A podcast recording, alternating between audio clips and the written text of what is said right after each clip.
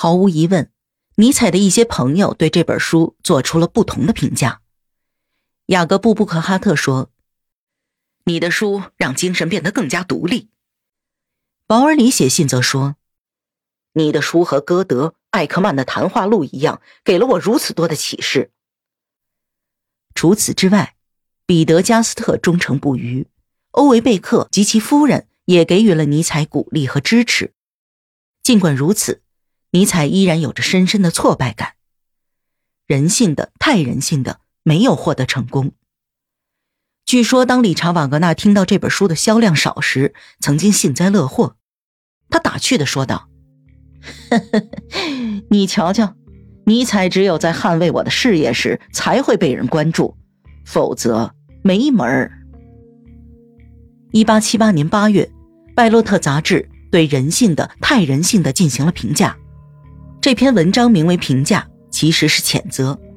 作者匿名写道：“德国教授一生之中都得写一本书来帮助自己获得名誉，但这并不意味着遍地都能发现真理。所以，有的人就满足于通过证明前人的观点是谬误来博得眼球。而且，当这个被侮辱的前辈声名卓著时，这种效果也就愈加明显。”尼采认出了这个匿名的作者，他是瓦格纳。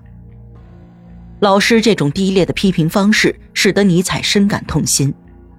他现在想表达对从前的老师叔本华和瓦格纳的态度，只不过现在他想用一种平和、尊敬的口吻进行解释。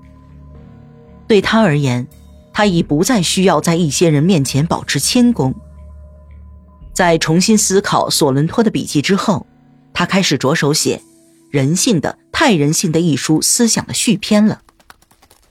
此时，伊丽莎白离开了巴塞尔，尼采度过了一个痛苦凄惨的九月份。我们可以知道其中的一部分情形。由于他那激动不安的境况令人感到惊恐，因此好多人都在回避他。他常常在走出校门时碰见雅各布·布克哈特，这位历史学家十分明智。总会以机智的手腕溜走。他在内心里尊敬尼采，却很害怕他。尼采试图在巴塞尔召集新的信徒，但是他所有的努力都是徒劳无功的。他这样写道：“我像海盗一般追捕着人们，我不是要让他们卖身为奴，而是想引导他们奔向自由。”年轻人无法被他提出的各种不合群的自由所吸引。尼采的一个学生赫尔曾经记下了他的回忆。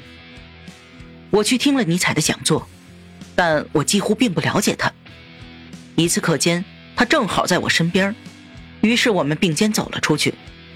此时天际掠过了轻柔的云彩，他说：“这些美丽的云彩飘得真快呀。”我于是回答道：“它们就像保尔·维罗尼斯画中的云彩。”他突然转过头。一把抓住我的胳膊，说道：“假期很快就要到来了，我也很快就要离开，跟我一起走吧，我们一起去威尼斯看云彩。”他的行为让我大吃一惊，当时我结结巴巴，口中说着含糊不清的话。